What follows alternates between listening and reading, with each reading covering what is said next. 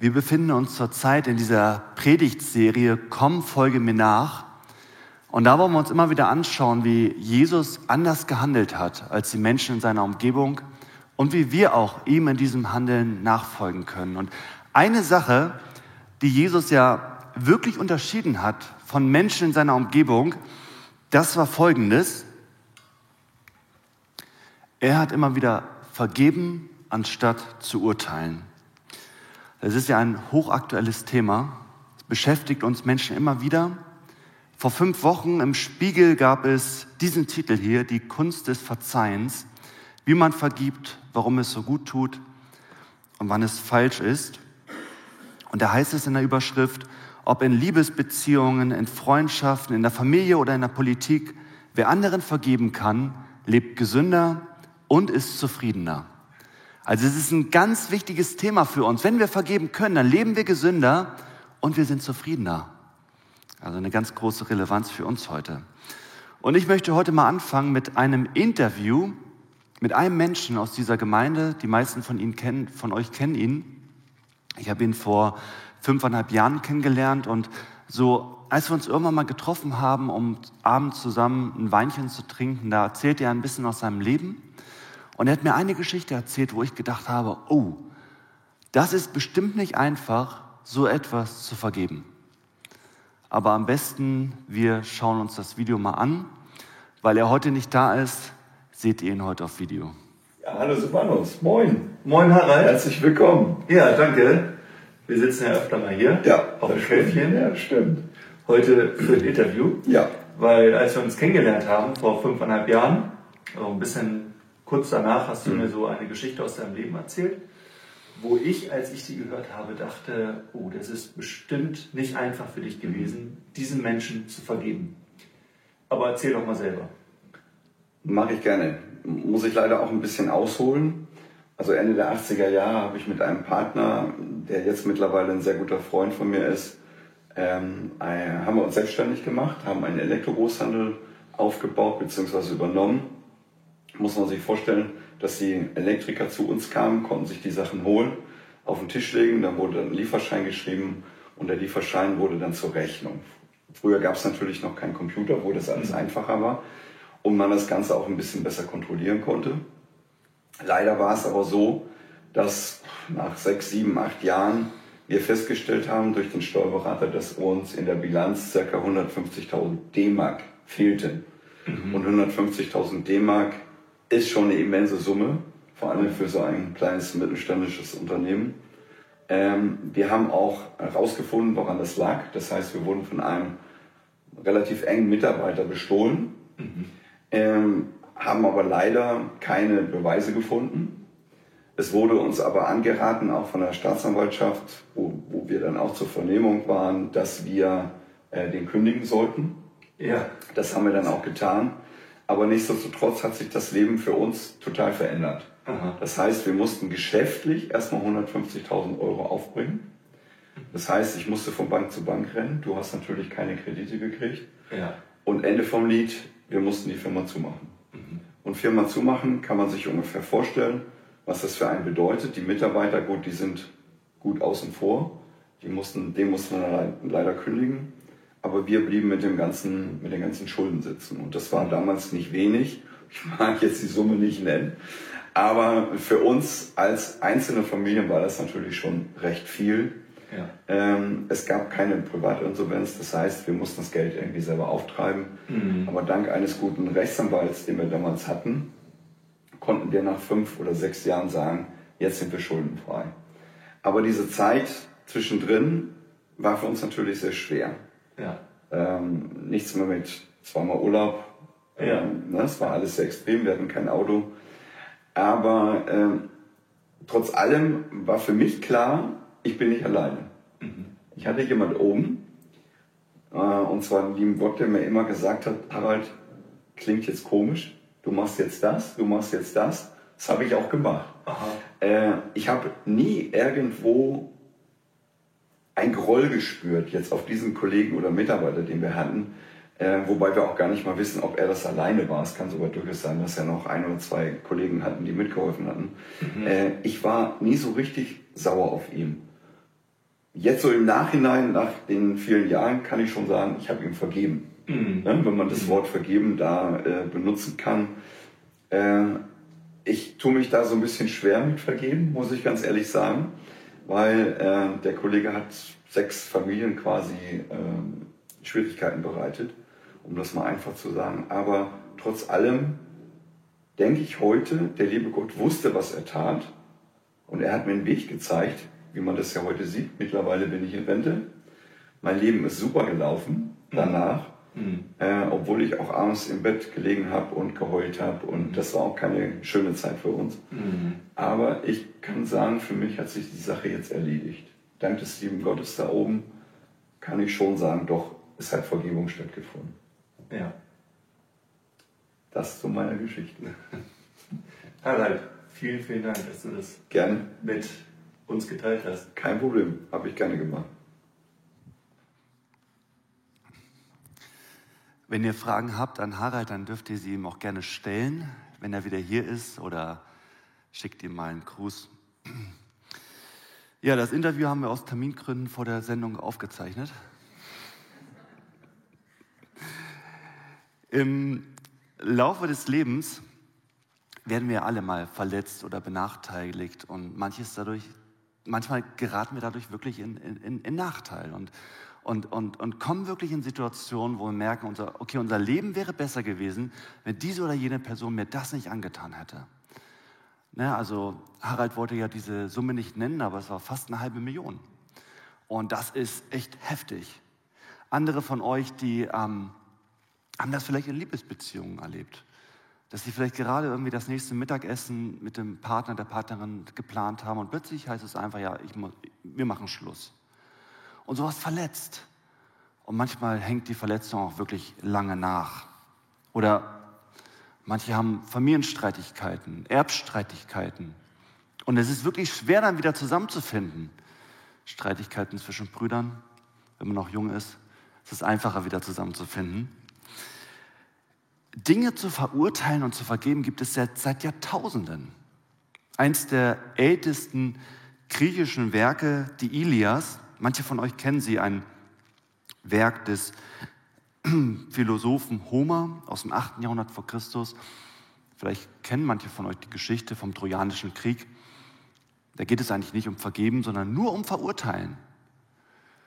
Und ähm, wenn man dann die Bibel liest, dann trifft man teilweise auf so Stellen, wo man das Gefühl hat, da wird so ein ganz anderer Kurs angeschlagen. Da geht es Gott auch ganz viel um Vergebung. Und man, man bekommt fast den Eindruck, dass Gott es langsam leid ist mit diesem ständigen Verurteilen in dieser Welt, dass er sagt, Mann, dem muss ich mal etwas entgegensetzen. Und eine Geschichte, in der das sehr, sehr schön zum Ausdruck kommt, das ist die Geschichte von Jesus und der Ehebrecherin. Und die möchte ich jetzt einmal vorlesen. Früh am Morgen war Jesus wieder im Tempel. Das ganze Volk versammelte sich um ihn und er setzte sich und begann zu lehren. Also Jesus gibt hier so eine Art Bibelstunde und er hält eine Predigt und alles ist noch so in der Theorie. Vielleicht redet er auch gerade über das Vergeben. Also es ist in der Theorie ist ja vieles einfacher, oder? Aber dann da kamen die Schriftgelehrten und die Pharisäer mit einer Frau, die beim Ehebruch ertappt worden war. Sie stellten sie in die Mitte, sodass jeder sie sehen konnte. Dann wandten sie sich an Jesus. Meister, sagten sie, diese Frau ist eine Ehebrecherin. Sie ist auf frischer Tat ertappt worden.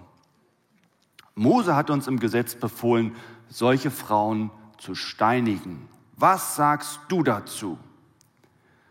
Mit dieser Frage wollten sie Jesus eine Falle stellen, um dann Anklage gegen ihn erheben zu können. Und dazu muss ich vielleicht noch kurz erklären, also Jesus ist ja immer wieder aufgetreten mit diesem Messias-Anspruch. Er hat gesagt, ich bin der Messias und die Juden wussten ganz genau, wenn der Messias sich an einer Stelle gegen Mose wenden würde, also etwas anderes sagt, als Mose einst gesagt hat, ja, dann kann er nicht der Messias sein. Also, wie reagiert Jesus? Jesus beugte sich vor und schrieb mit dem Finger auf die Erde. Als sie jedoch darauf bestanden, auf ihre Frage eine Antwort zu bekommen, richtete er sich wieder auf und sagte zu ihnen, wer von euch ohne Sünde ist, der soll den ersten Stein auf sie werfen. Dann beugt er sich wieder vor und schrieb auf die Erde. Von seinen Worten getroffen, verließ einer nach dem anderen den Platz. Die Ältesten unter ihnen gingen als Erste. Zuletzt war Jesus allein mit der Frau, die immer noch dastand, wo ihre Ankläger sie hingestellt hatten. Jesus richtete sich auf. Wo sind sie geblieben? fragte er die Frau. Hat dich keiner verurteilt? Nein, Herr, keiner, antwortete sie. Da sagte Jesus, ich verurteile dich auch nicht, du darfst gehen, sündige von jetzt an nicht mehr. Ihr seht, Jesus vergibt an dieser Stelle, wo andere verurteilen wollen. Und er tut es mit einer Raffinesse, die man so auf den ersten Blick gar nicht entdeckt.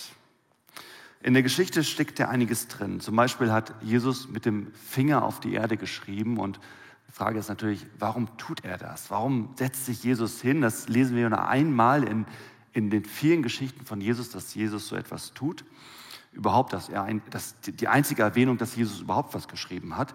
Und es ist schon wirklich faszinierend, wenn man sich so die verschiedenen Kommentare über diesen Text durchliest, die verschiedenen Bibelkommentare, wie viele Vermutungen da sind, was Jesus dahin geschrieben hat.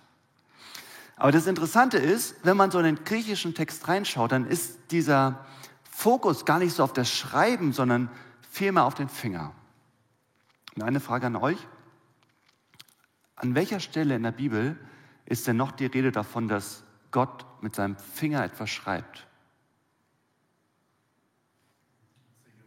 Zehn Gebote, genau.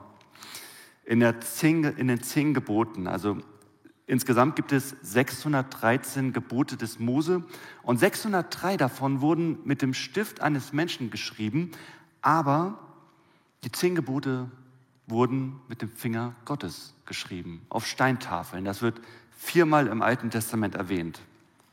Und ihr wisst es alle, in diesen zehn Geboten steckt auch dieses Gebot drinne, du sollst nicht die Ehe brechen. Und Jesus schreibt da mit seinen Fingern auf die Erde und er, er zeigt damit sozusagen, ich bin dieser Gott. Ich kenne das Gesetz ganz genau, weil ich habe es ja damals, vor einigen hundert Jahren, mit meinen Fingern nicht in den Sand geschrieben, sondern in Steintafeln. Und die Frage war jetzt, wie bekommt Jesus diese Frau aus ihrer, ihrer missliegen Lage wieder raus? Er sagt einen Satz und der genügt. Manchmal hat man ja so einen Satz und der trifft ein und der verändert alles. Und Jesus sagt hier, wer von euch ohne Sünde ist, der werfe den ersten Stein. Und es ist ganz interessant, Jesus sagt ja hier nicht, wer von euch sündlos ist, der nie eine Sünde begangen hat, der werfe den ersten Stein. Das sagt er nicht. Denn wenn er das gesagt hätte, dann hätten die Juden nie irgendwen verurteilen können. Denn jeder hat irgendwann mal gesündigt. Und das verlangte das jüdische Gesetz auch gar nicht. Aber das jüdische Gesetz verlangte Folgendes. Und jetzt wird es interessant. Wenn damals, vor 2000 Jahren, da im Judentum, jemand des Ehebruchs beschuldigt wurde, dann musste diese Person von zwei oder drei treuen Zeugen auf frischer Tat ertappt worden sein. Und diese zwei oder drei Zeugen waren verpflichtet, den ersten Stein zu werfen. Das lesen wir in 5. Mose 13 und 17. Und dann kam noch dazu die zwei oder drei Zeugen, die die erwischt haben müssen und die den ersten Stein werfen sollen, die durften nicht derselben Sünde schuldig sein wie die, wie die Beschuldigte. Also ihr könnt es euch vielleicht denken, warum gehen die Pharisäer und Schriftgelehrten plötzlich weg? Man mag sich die Szene davor gar nicht ausmalen. Man weiß es nicht genau, aber man kann sagen, dass die Pharisäer und Schriftgelehrten genau derselben Sünde schuldig waren. Sie sind nicht besser, aber sie wollen unbedingt verurteilen. Denn das Verurteilen macht ihnen Spaß. Es gibt ihnen so ein erhebendes Gefühl und Und das ist ja eigentlich heutzutage nicht anders als damals. Ich meine, wir, wir kennen das, manche von euch kennen das von ihren Arbeitsplätzen, wo dann irgendwie auf anderen herumgehackt wird, wo andere gemobbt werden. In der Schule gibt es das auch. Ja, sich über andere erheben und das macht Spaß. Und da kann ich mich auch noch an so ein paar Dinge aus meinem Leben erinnern, wo das passiert ist in der Schule, wo ja, Nils dann irgendwie der Schulranzen weggenommen wurde und alle haben sich darüber gefreut, aber Nils ging es nicht so gut.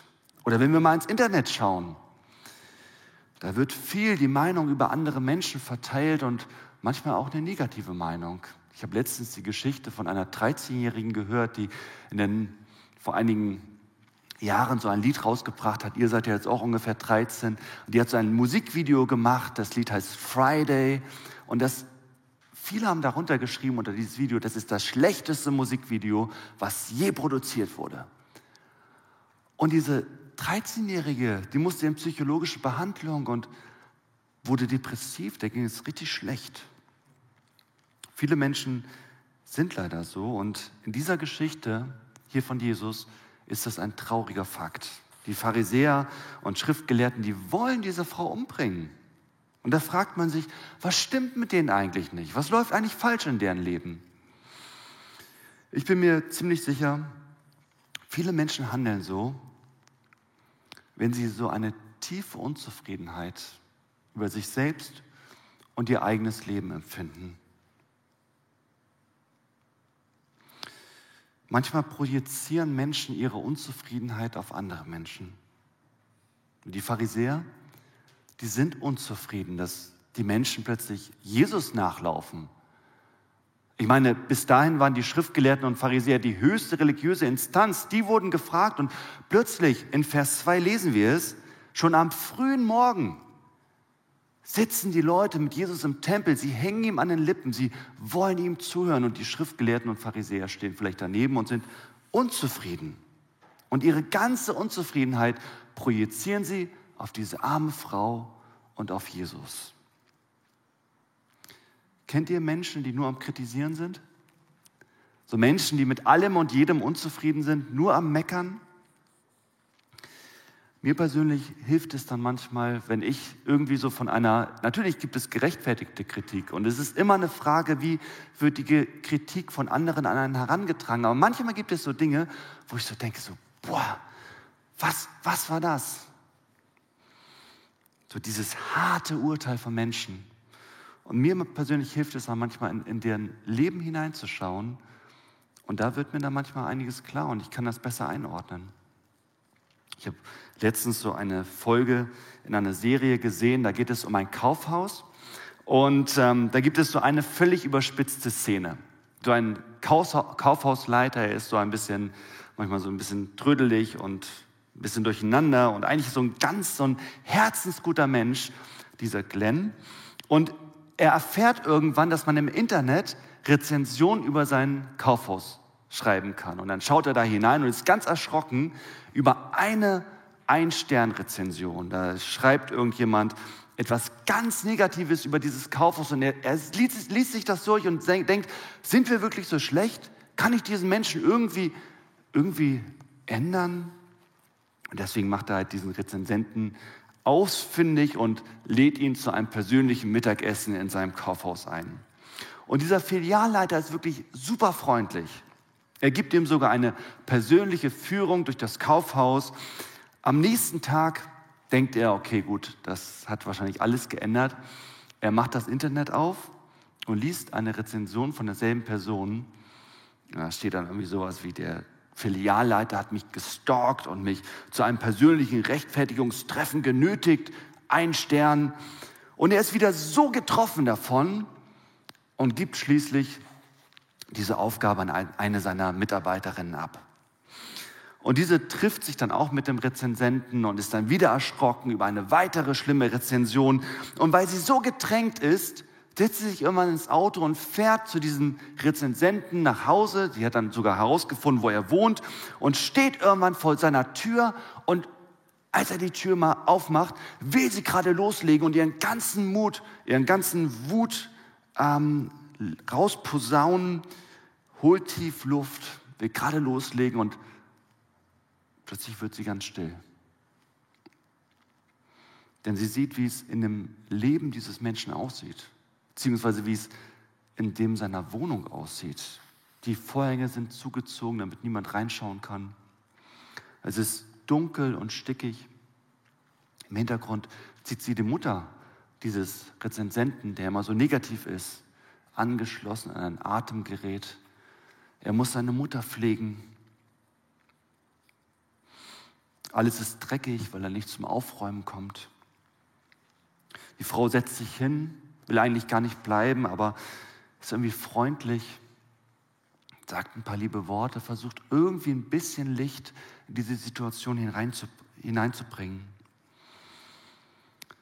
Am nächsten Morgen zurück an dem Arbeitsplatz im Kaufhaus liest sie die neueste Rezension dieses Mannes, bei dem sie gestern zu Besuch gewesen ist und wieder klingt es wie eine vernichtende Verurteilung. Da steht sowas wie, ich kann diesen Supermarkt und ihre Angestellten nicht mehr ertragen. Nun hat sich eine Angestellte sogar Zugang zu meiner Wohnung verschafft und mich dazu genötigt, Zeit mit ihr zu verbringen. Ein Stern. Doch in diesem Moment macht es diese Angestellten gar nicht mehr so viel aus. Sie fühlt sich davon nicht mehr verletzt. Stattdessen tut ihr der Mensch leid, der so etwas schreiben muss.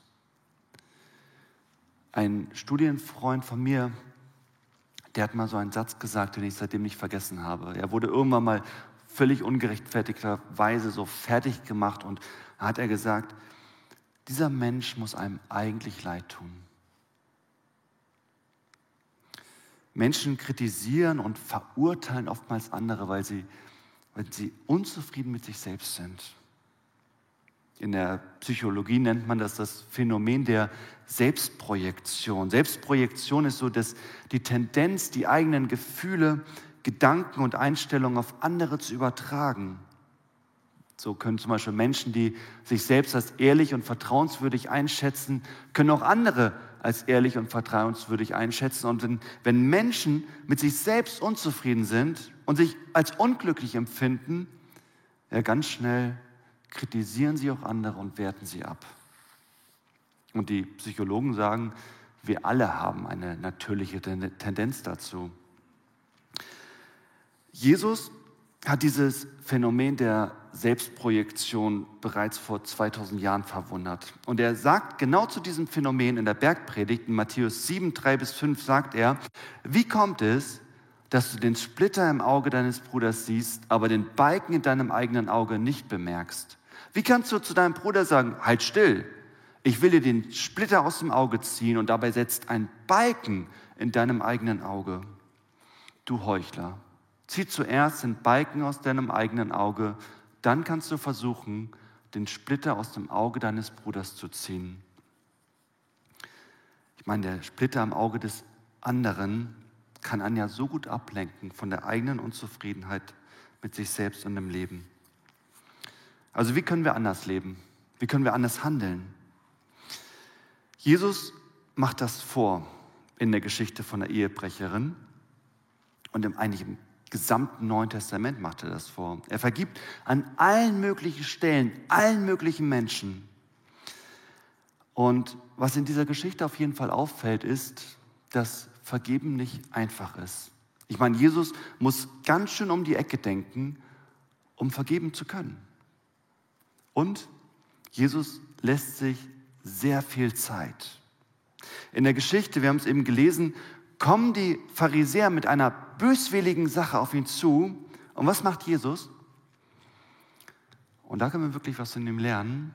Jesus schlägt nicht sofort zurück. Jesus antwortet nicht direkt, sondern als erstes beugt er sich hin und zeichnet in den Sand. Jesus lässt sich sehr viel Zeit. Ich meine, könnt ihr mal überlegen, wie hättet ihr reagiert, wenn ihr an Jesu Stelle gewesen wärt?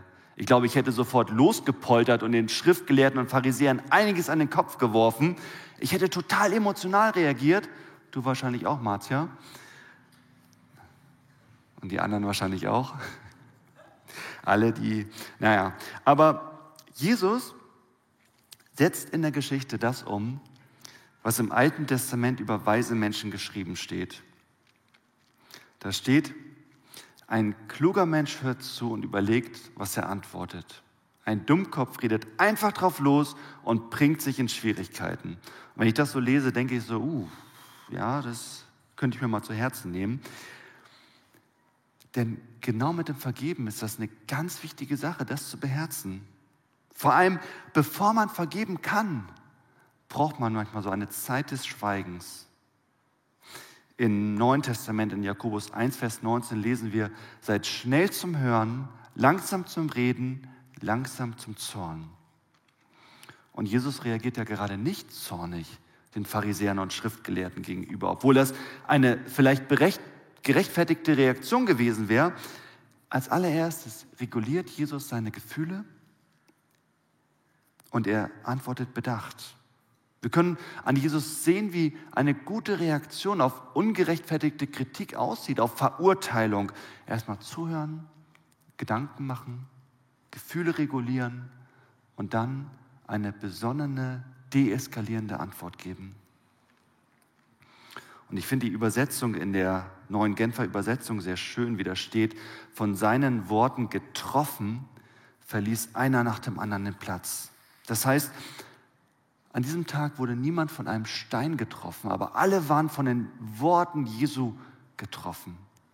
Niemand wurde von einem harten Urteil getroffen, aber alle Menschen waren von der Vergebung von Jesus betroffen.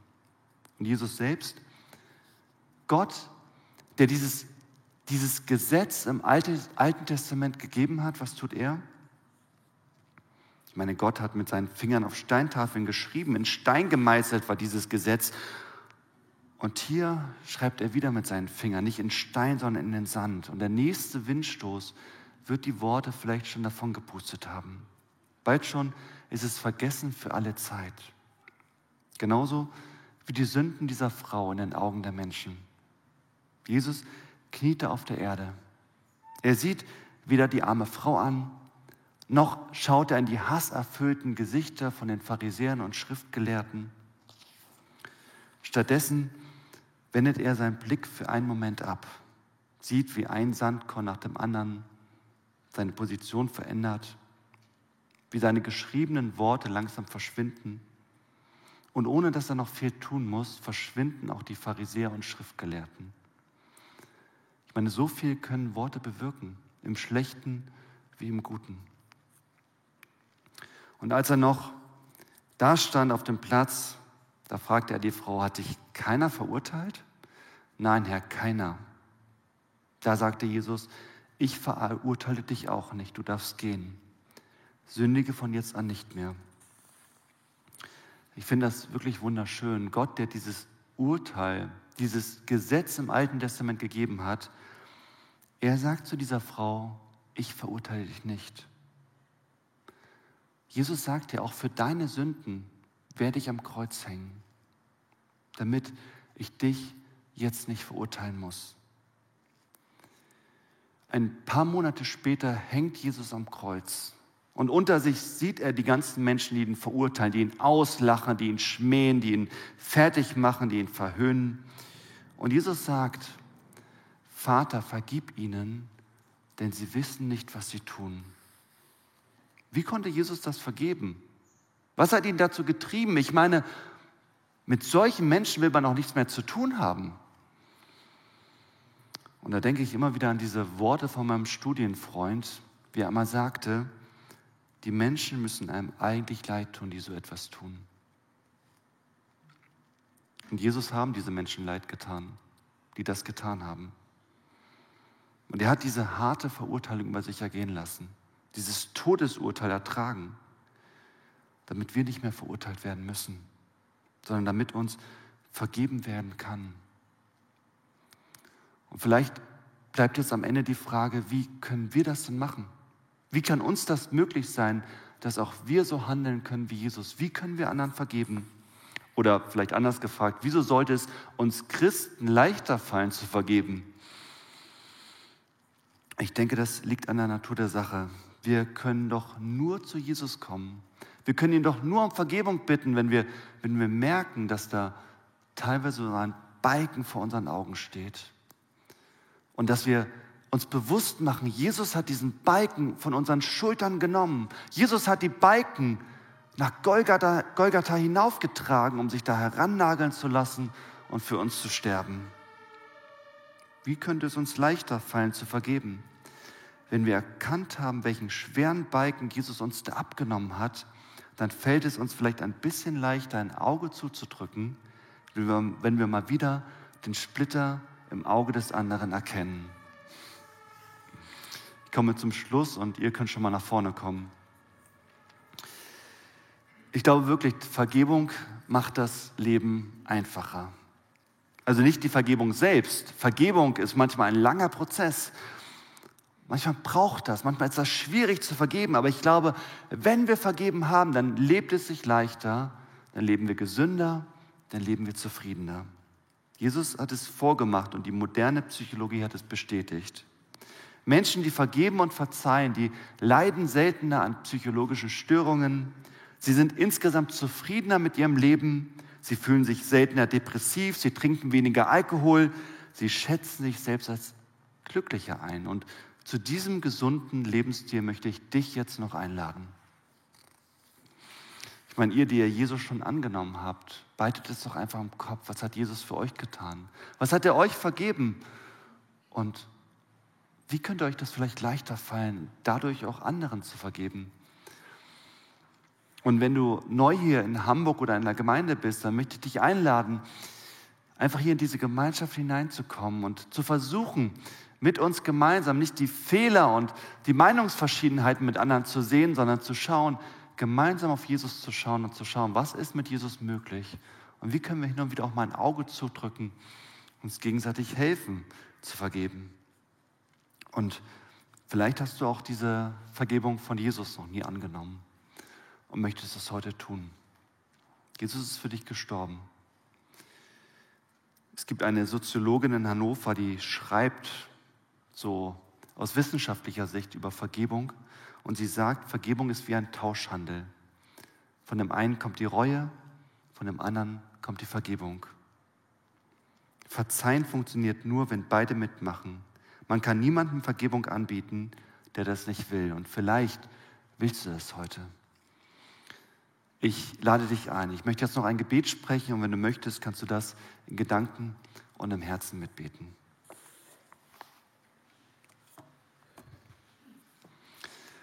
Lieber Jesus, ich danke dir, dass du ans Kreuz gegangen bist, obwohl da so viele Menschen waren, die dich verurteilt haben, die dich verhöhnt haben, die dich ausgelacht haben, die es nicht gut mit dir meinten. Trotzdem bist du für diese Menschen gestorben. Du bist auch für mich gestorben. Und dafür danke ich dir dass du für mich gestorben bist, damit du mich nicht verurteilen musst, damit diese ganzen Gesetze meine Verfehlungen dagegen nicht verurteilt werden, sondern dass du mir vergeben kannst. Danke, Jesus, dass du das für mich getan hast. Ich nehme das jetzt wieder neu an. Ich nehme deinen Freispruch für mich neu in Anspruch. Und danke dir, dass mir das ewiges Leben gewährt mit dir in der Ewigkeit. Danke, Jesus, dass du hier bist, dass du in meinem Leben aktiv bist und dass du mich liebst über alles. Amen.